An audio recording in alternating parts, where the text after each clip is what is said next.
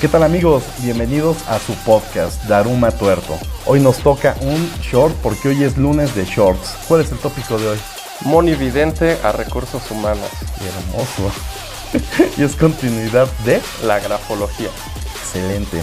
Vámonos con este short del día de hoy.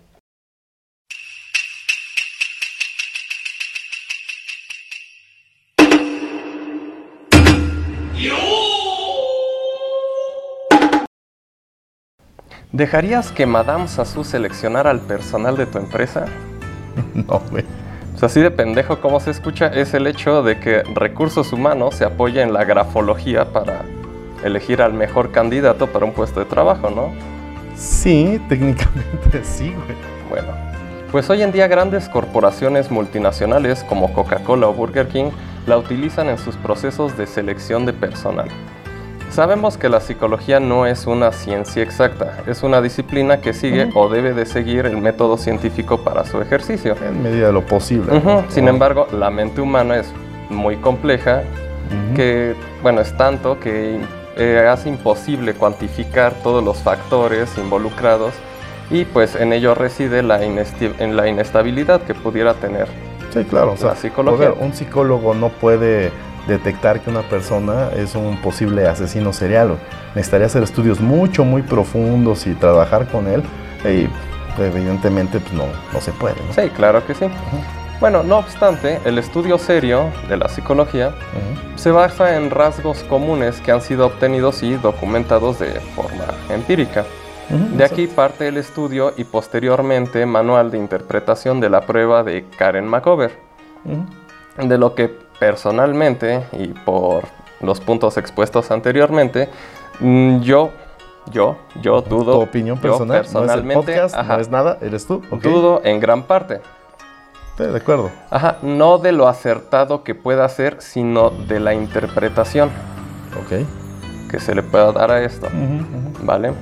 Basado en esto es que muchos psicólogos organizacionales, industriales o como se llame según en donde Se estudia, es que confían en la grafología como una herramienta de selección del personal de una empresa. No, pero a ver, espérate, las pruebas de las que estamos hablando son pruebas, sí, no son científicas, son observaciones empíricas que bien documentadas y con estadística detrás, pues te dicen ciertas cosas que pueden o no, pero generalmente aciertan ser ciertas. Exactamente. Pero la grafología chingada, o sea, si yo escribo La la, J relación- hacia abajo y soy infiel, si yo escribo la O demasiado redonda, soy perfeccionista y eso es bueno para la empresa, Es que la relacionan precisamente por esto, o sea, por el Macover, dicen, bueno, algo de cierto debe de tener. Ok, ya entendí el Ajá. punto lógico de esto. Otra vez recordemos no confundir la grafología con la grafoscopía forense. Ah, no, por supuesto, totalmente. Ajá.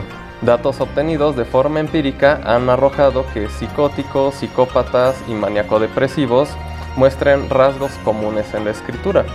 Ujú. Estoy de acuerdo. Sin embargo, afirmar que otras cualidades, aptitudes o defectos en la personalidad de una persona, vaya, se puedan mostrar a través del análisis de la escritura, pues ya es una tremenda mamada, ¿no?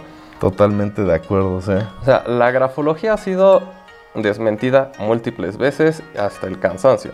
Solo basta con al- ver algunos videos de programas de TV en donde se le ha pedido a expertos y profesionales en la materia que realicen análisis de personalidad e incluso que digan la profesión del individuo en cuestión.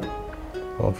Se puede acertar, o sea, todos los ingenieros tienden a escribir igual, todos los abogados tienden a escribir igual, porque hay una cosa que sí me consta, güey. Todos los médicos escriben de la verga.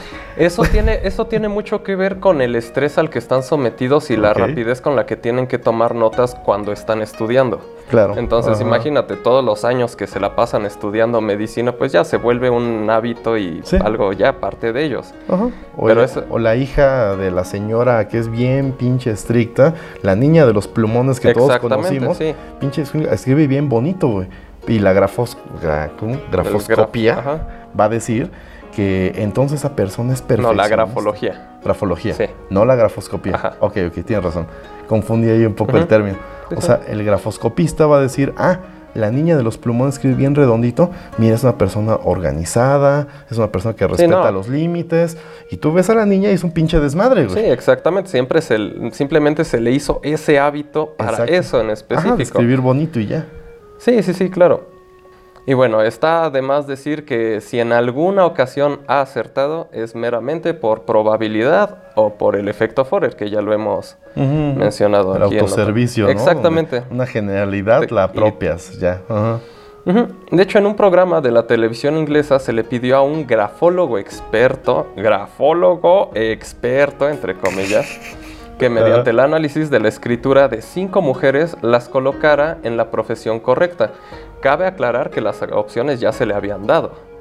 Ya se le habían dado cinco, cinco, opciones, o sea, cinco profesiones. Le dijeron, hay cinco mujeres, cada una va a cuadrar en una de estas. ¿Y qué le dieron? ¿Una carta? ¿Unos papelitos? Sí, se les dio previamente una, este, ¿cómo se llama?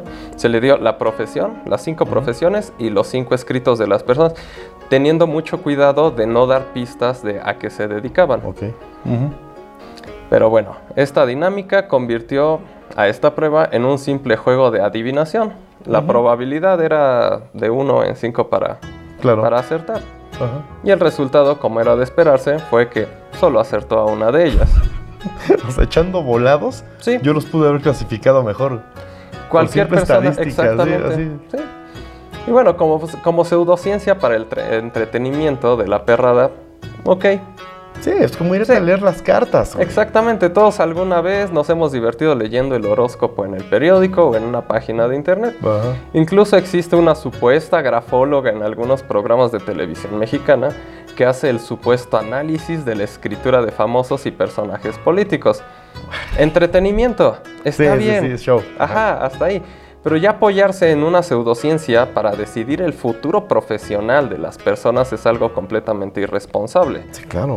Totalmente, oye, me espanta que haya bancos, instituciones, no sé si en el gobierno se les haya ocurrido la estupidez de meter pseudociencias. Ah, ah. Instituto Nacional de ah. Homeopatía, güey, tráiganse al grafólogo para seleccionar a los médicos homeópatas.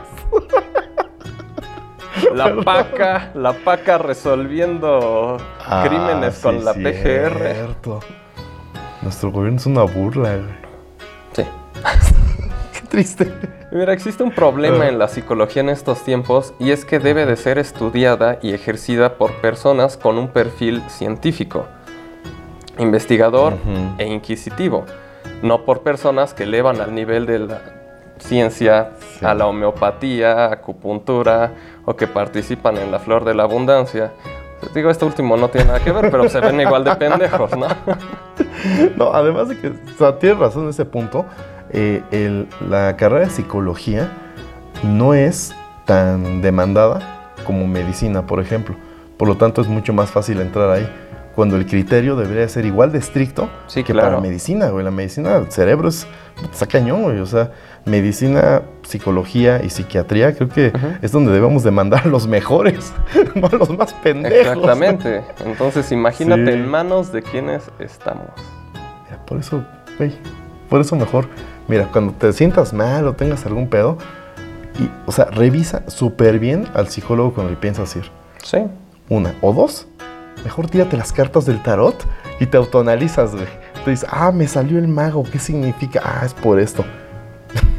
Trata de hacer tu y les recordamos a nuestros amigos que sigue activa la dinámica. Ah, sí, cierto. Sigan mandando por Twitter. Vamos a seguir publicando ahí las lecturas de tarot que está haciendo Ricky el esotérico Daruma.